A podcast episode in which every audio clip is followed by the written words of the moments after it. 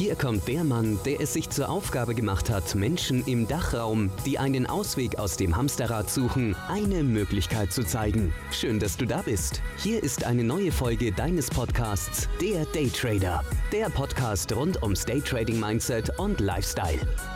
Von und mit Volumentrading und Finanzexperten Serda Kacha. Der Podcast für mehr Wohlstand in deinem Leben.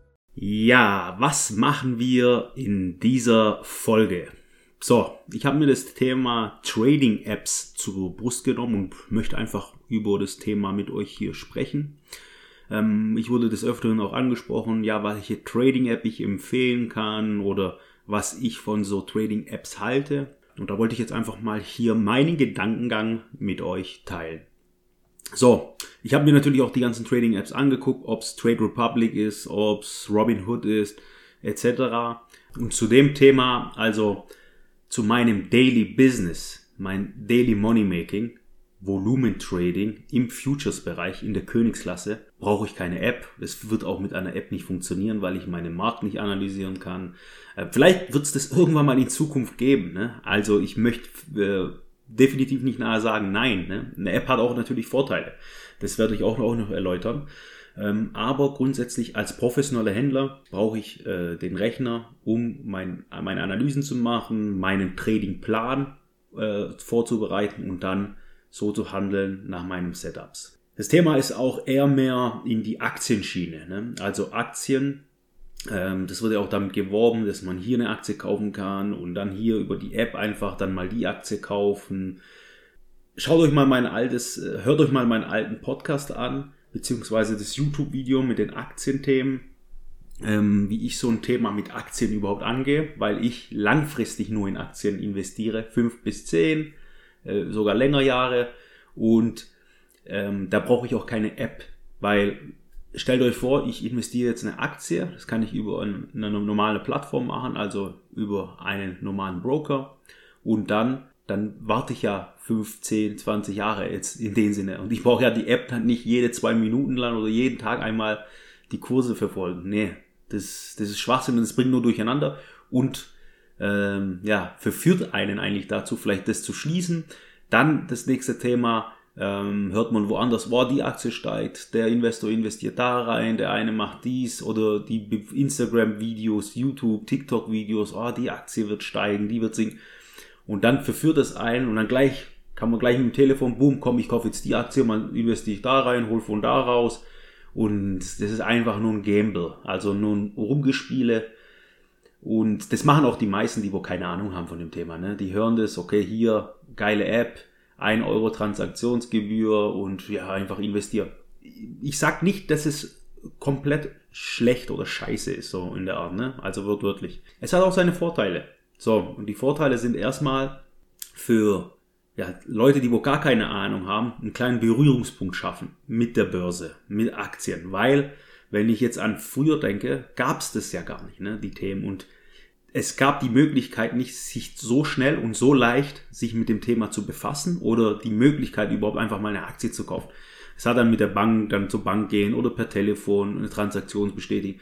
Und das, ja, wir digitalisieren ja, wir sind jetzt im 20. Jahrhundert, also äh, die Digitalisierung schreitet ja extremst voran.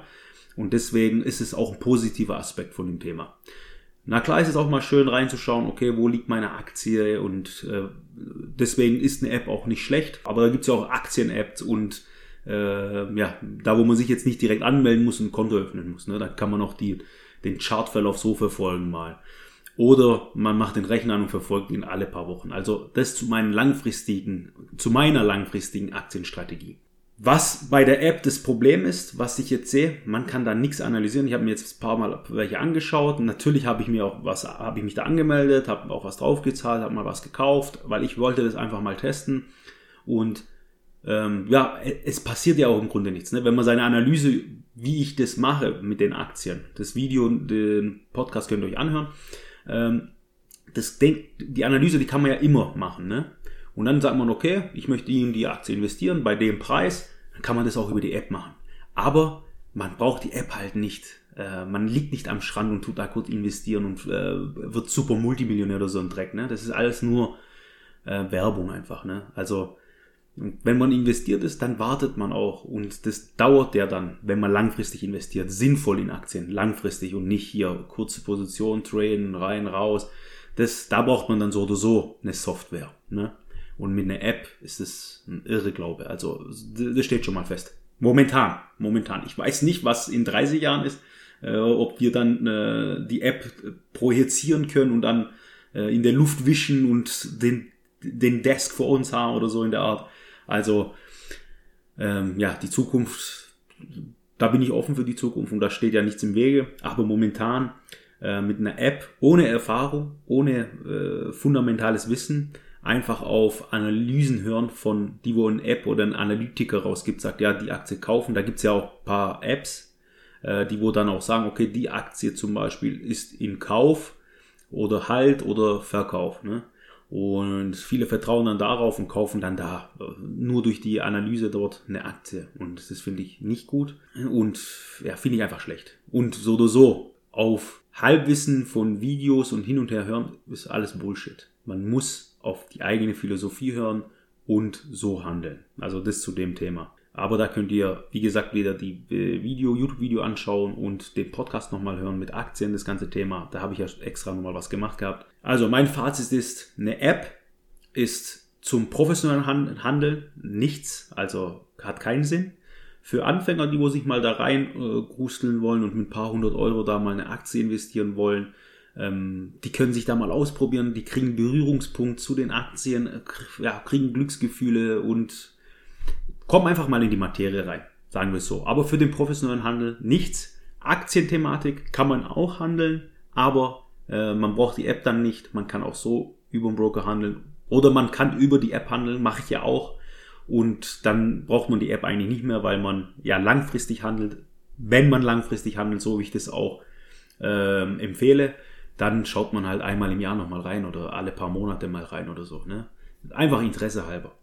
Und sonst äh, die Apps, Aktien-Apps oder sowas, sehr schön. Man kann sich zum Beispiel Investing.com oder sowas runterholen. Da kann man auch die Chartverläufe angucken, da kann man die Nachrichten angucken, die News angucken. Also solche Sachen sind, sind gut, nutze ich auch, schaue ich mir auch immer an. Man muss ja nicht immer den Rechner anmachen. So, das zum, zu dem Thema mit der App. Also Apps machen einen nicht erfolgreich. Das wollte ich damit sagen. man wird nicht reich mit der App zwecks dem Handel, so wie ich das vorhin beschildert habe. Genau, und das ist meine Meinung zu den Trading-Apps, die wo sehr propagiert werden. Ihr wisst es jetzt, was ich davon halte, wie man es nutzen kann, wie man es nicht nutzen sollte. Und ja, ich würde echt jedem empfehlen, der wo auch noch nie mit so Themen was zu tun hatte oder hat, ähm, sich erstmal wirklich komplett zu informieren, wie funktioniert über sowas? Äh, was kann man da machen? Wie baut man sowas auf? Und dann sich da selber die Gedanken machen. Ne? Weil ich als professioneller Händler zum Beispiel, ich nutze auch eine App, ja.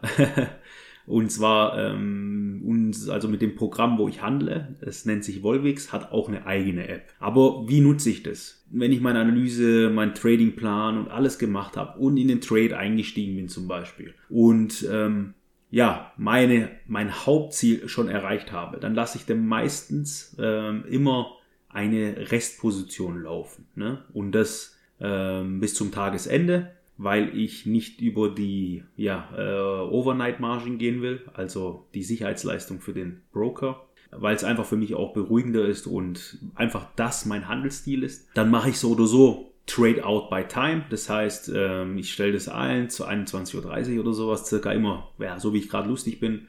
Und dann beendete den Trade eh bis zu der Zeit. Aber ich habe immer zwischendurch mal die Zeit, wenn ich jetzt äh, unterwegs bin oder ja vor der Couch oder auf der Couch liege oder sowas, dann gucke ich ab und zu mal über die App rein, wie meine Position gerade steht, wie viel Profit ich habe, ob ich meinen Stop Loss schon erreicht habe. Also ich lege natürlich einen Stop Loss fest, einen Take Profit auch ob ich meinen Take Profit erreicht habe und so nutze ich die App. Ne? Aber für, fürs Einsteigen oder fürs Trading definitiv nicht. Nur zum Beobachten des professionellen Handels am Tag, ähm, was, was aus dem Trade geworden ist. Also das war's auch. So, mein Fazit habt ihr jetzt gehört. Äh, ich hoffe, ich konnte alles ja, sagen, was ich sagen wollte.